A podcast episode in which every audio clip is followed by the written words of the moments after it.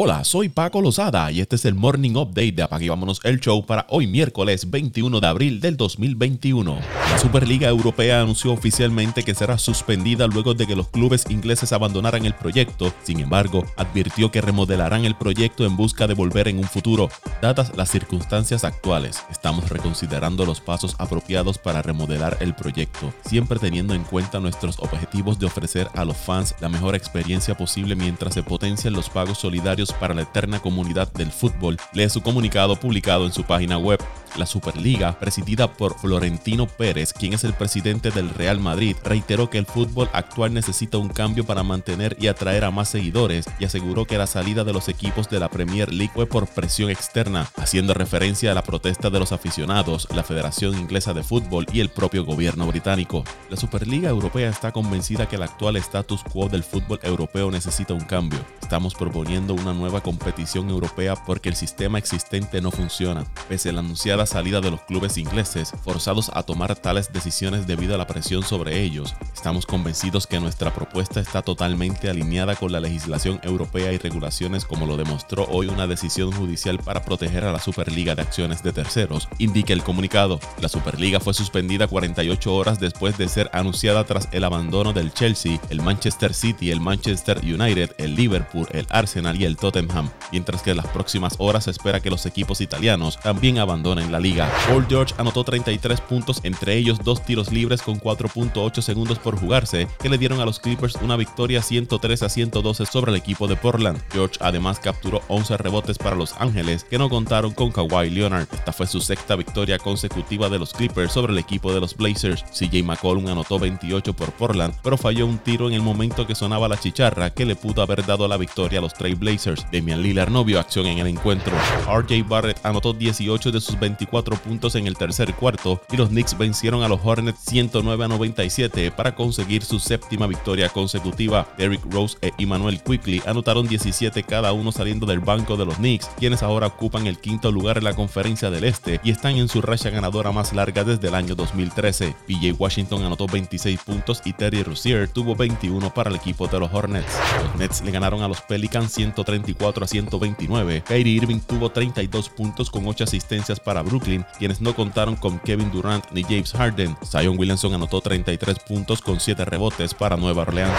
La superestrella de los Nets de Brooklyn, James Harden, estará fuera por tiempo indefinido después de sufrir un revés mientras participaba en una sección de rehabilitación en cancha, anunció el equipo. Harden inicialmente sufrió una distensión en el tendón de la corva contra los Rockets de Houston el 31 de marzo. Después de perderse un par de juegos, regresó contra los Knicks de Nueva York el 5 de abril, pero volvió a grabar la dolencia en el primer cuarto de ese encuentro y desde entonces se ha perdido los últimos seis desafíos. Hasta el momento Harden está promediando 26.1 puntos por juego, 11.2 asistencias, 8.9 rebotes en 33 partidos con Brooklyn desde que llegó en cambio del equipo de los Rockets en enero. En otros resultados, Minnesota derrotó a Sacramento 134 a 122 con 26 puntos, 18 rebotes y 5 asistencias de Carl Anthony Towns. Harrison Burns marcó 20 puntos con 8 rebotes para los Kings. Atlanta venció 112 a 96 al equipo de Con 25 puntos, 7 asistencias de Troy Young. Cole Anthony marcó 17 con 8 asistencias para el Magic. Los Mavericks de Dallas suspendieron al director de personal de jugadores Tony Ronson después que surgieron nuevos detalles sobre una acusación de agresión sexual que se hizo pública el verano pasado, dieron fuentes a Tim McMahon de ESPN. En julio surgieron informes que indicaban que Ronson había forzado a una mujer en la habitación de un hotel de Las Vegas durante la liga anual de verano de la NBA en julio del 2019. El informe que se publicó por primera vez en Sports Illustrated alegaba que Ronson besó y tocó a la mujer antes de inmovilizarla en la cama y colocando su mano en su entrepierna sin conocimiento. El abogado de Ronson, Mark Butte, dijo a Sports Illustrated que las afirmaciones de la mujer no tienen fundamento. La directora ejecutiva de los Mavericks, Cynthia Marshall, inició una investigación después de que el propietario Mark Cuban recibió un correo electrónico de la parte acusadora en septiembre del 2019. Ronson no fue despedido luego de las acusaciones iniciales y Marshall afirmó que no se presentaron pruebas de agresión sexual.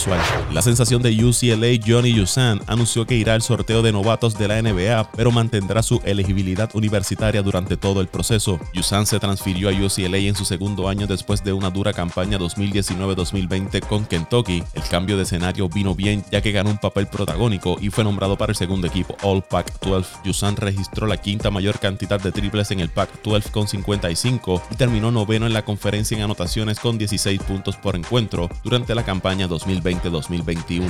Y entre las actuaciones individuales más destacadas del béisbol de las grandes ligas para el 20 de abril, José Abreu de las Medias Blancas se fue de 4-3 con dos cuadrangulares, tres remolcadas, tres anotadas. Buster Posey del equipo de San Francisco de 4-3, dos cuadrangulares, tres anotadas, dos remolcadas. Mitch Moreland del equipo de Oakland de 3-2 con dos cuadrangulares, tres remolcadas, dos anotadas. Austin Meadows de Tampa de 5-3 con un cuadrangular, dos anotadas, dos remolcadas. CJ Cron de Colorado de 4-2 con un cuadrangular, una anotada y cinco remolcadas. Miguel Rojas de Miami de 4-4 con una remolcada y dos anotadas. Mike Trout de Los Angelinos de 4-3 con un cuadrangular, dos anotadas, una remolcada. Carlos Santana de los Reales de 4-2 con un cuadrangular, una anotada, tres remolcadas. Sander Bogarts del equipo de Boston de 4-2 con un cuadrangular, una anotada, tres remolcadas. Kyle Farmer del equipo de Cincinnati de 3-2 con un cuadrangular, una anotada, tres remolcadas. Matt Olson del equipo de Oakland de 4-1 con un cuadrangular, una anotada, cuatro remolcadas. Y Gio Urchela de los Yankees de 3-2 con un cuadrangular, una anotada y una remolcada.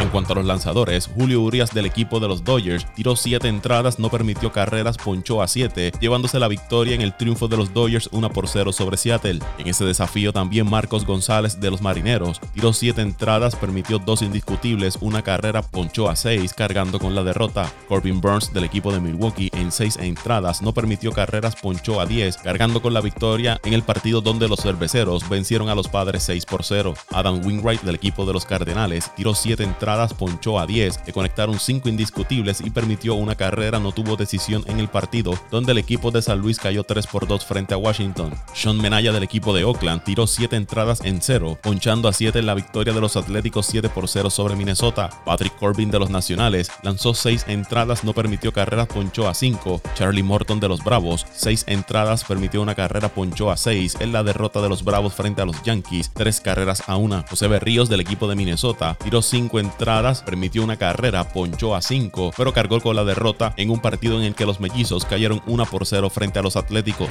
El veterano jardinero Yaciel Puig jugará en la Liga Mexicana de Béisbol con el Águila de Veracruz, informó Enrique Rojas de ESPN. En su última temporada de las mayores en el 2019, pegó 24 cuadrangulares, 30 dobles y se robó 19 bases en 149 partidos entre los equipos de Cincinnati y Cleveland. En el 2020 iba a jugar con los Bravos de Atlanta, pero el contrato se canceló luego de dar positivo a COVID-19. Recientemente fue acusado de agresión sexual, lo que pudo haber complicado un nuevo acuerdo en las grandes ligas. Los Steelers de Pittsburgh y su dirigente Mike Tomlin llegaron a un acuerdo para una extensión de contrato por tres años, anunció el equipo. El nuevo acuerdo mantendrá Tomlin en Pittsburgh hasta la temporada 2024. Me complace anunciar que estamos extendiendo el contrato de Mike Tomlin hasta la temporada 2024, dijo el presidente de los Steelers, Art Rooney II. Tomlin, quien se ha desempeñado como dirigente en propiedad de los Steelers desde el año 2007, es solo el tercer dirigente en Pittsburgh desde el 1969, después de Chuck Noll, quien estuvo del 1969 al 1991, y Bill Cowher, que estuvo del 1992 al 2006. Ha acumulado 145 victorias, 78 derrotas y un empate en 224 partidos y llevó a los Steelers a un Super Bowl en el 2008 en apenas su segundo año como dirigente. Vámonos el show.